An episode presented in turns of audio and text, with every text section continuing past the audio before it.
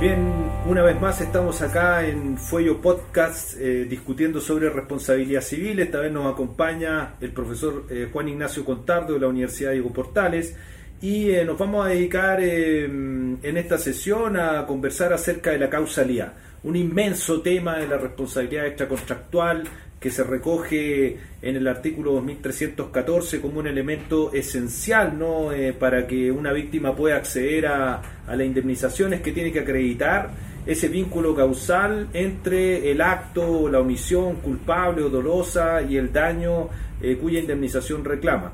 Me parece, Juan Ignacio, que una de las primeras cuestiones básicas que uno debe entender acerca de la causalidad es esa distinción tan elemental, pero durante tanto tiempo ignorada, que refiere a eh, diferenciar lo que es la causalidad material o naturalística de aquella normativa, ¿no? Eh, eh, sobre la cual ha escrito Ramón Domínguez, quien hizo su tesis doctoral, por lo demás sobre los temas de, de causalidad, pero que la jurisprudencia tardó bastante en reconocer esa distinción entre que por un lado estaba la cuestión de la causalidad natural, que es una cuestión de hecho, y por otro lado la causalidad normativa, y me gustaría saber tu opinión acerca de esa distinción más que relevante, ¿no?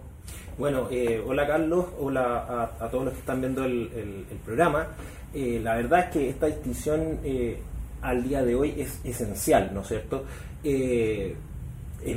La aceptación de la sola causalidad naturalística fue una cuestión que se discutió a finales del siglo XIX y a comienzos del siglo XX y, luego fue dejada de lado porque precisamente presentaba muchos problemas. Estamos hablando fundamentalmente de la distinción entre la teoría de la condición sine qua non y las teorías de imputación objetiva, que son cosas distintas de partida.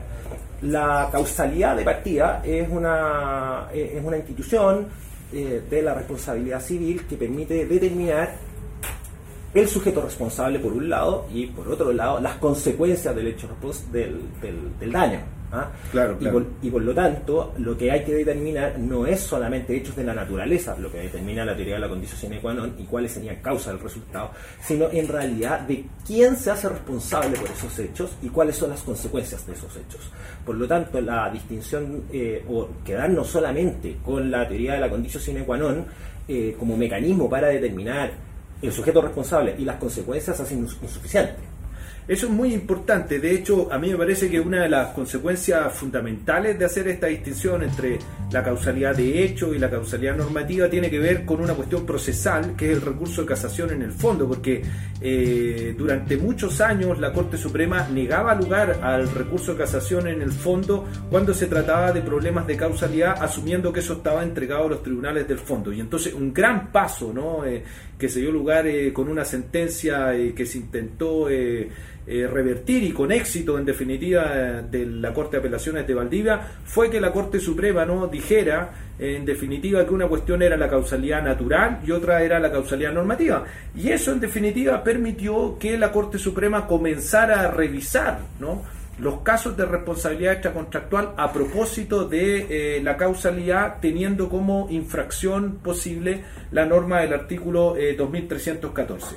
Luego, me parece que si despejamos ese problema de la causalidad natural y la causalidad normativa, la otra cuestión que se ha abierto a discusión en el último tiempo tiene que ver con eh, si debiéramos también avanzar a recoger eh, criterios de imputabilidad objetiva para eh, referirnos a la causalidad normativa y de qué manera no constituye ¿no? un aporte el desarrollo de los criterios de imputabilidad normativa que vienen de la responsabilidad penal que desarrolló Jacobs, Roxin y que pasan a la literatura española a través de los desarrollos de Pantaleón en el año 91 y que me parece a mí que en Chile eh, en el último tiempo se han ido desarrollando doctrinariamente en la literatura nacional y tímidamente han comenzado a eh, penetrar en la jurisprudencia nacional, ¿no? donde hay ciertos guiños a la imputabilidad objetiva. ¿Qué, te parece a ti eh, si es conveniente avanzar? eh, cómo ves eh, este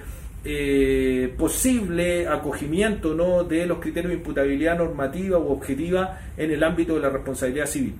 Mira, a mí me parece que es favorable y me, gustaría comentar esta cuestión a propósito de la recensión que Fernando Atria le hace en su oportunidad al Tratado de la Responsabilidad Extracontractual de Enrique Barro.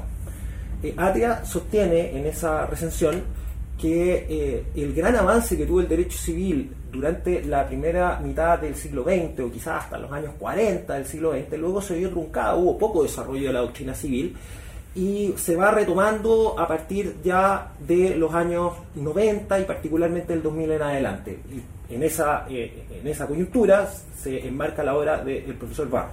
¿Y qué, qué, tiene relación esto con eh, los criterios de imputación objetiva?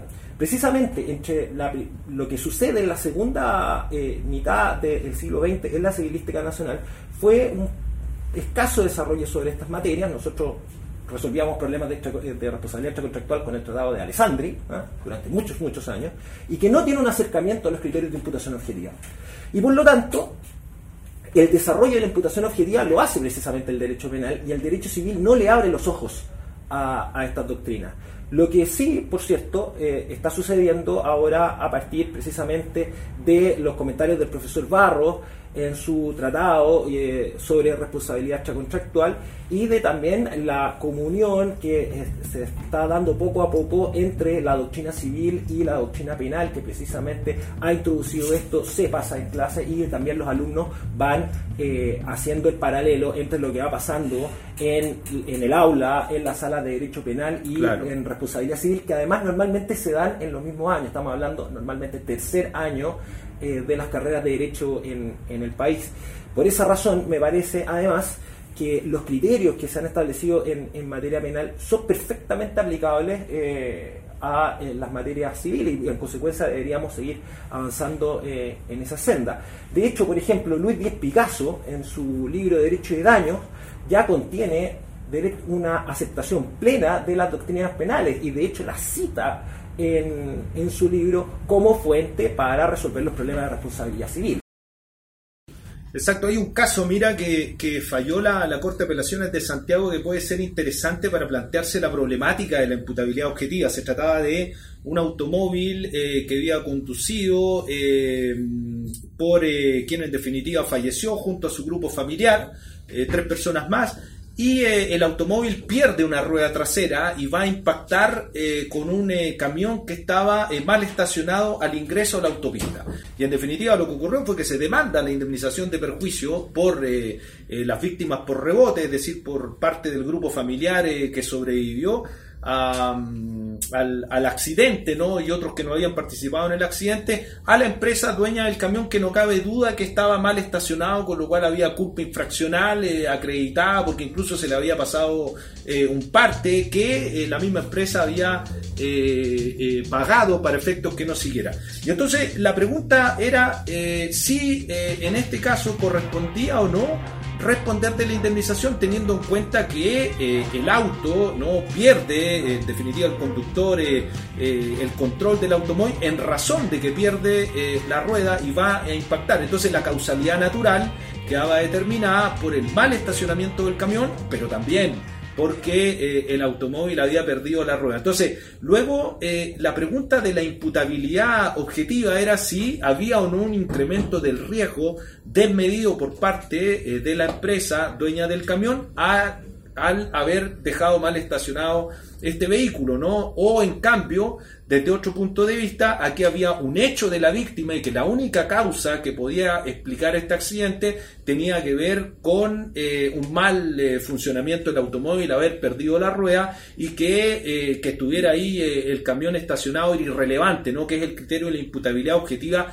de la conducta lícita alternativa. Es decir, da lo mismo si el camión estaba o no estaba ahí, si es que el camión se había comportado bien o no el chofer en haberlo estacionado, porque de igual manera iban a morir. ¿no? Yo creo que ahí hay un juego desde criterios de la imputabilidad objetiva del incremento del riesgo y por otro lado la conducta lícita alternativa. No sé si a ti te parece que podrían conjugarse esos criterios ahí, ¿cómo tú crees que debería solucionarse ese caso? Mira, eh, es bien interesante también ah, analizar el problema desde las normas del Código Civil, porque eh, si bien eh, el Código Civil tradicionalmente no, se, no, no, no ha sido interpretado a través de la a través de los criterios de imputación objetiva, la verdad es que sí pueden leerse a partir de ellos. Hay un conjunto de normas en el Código Civil que tratan, por ejemplo, de eh, el aumento del riesgo permitido.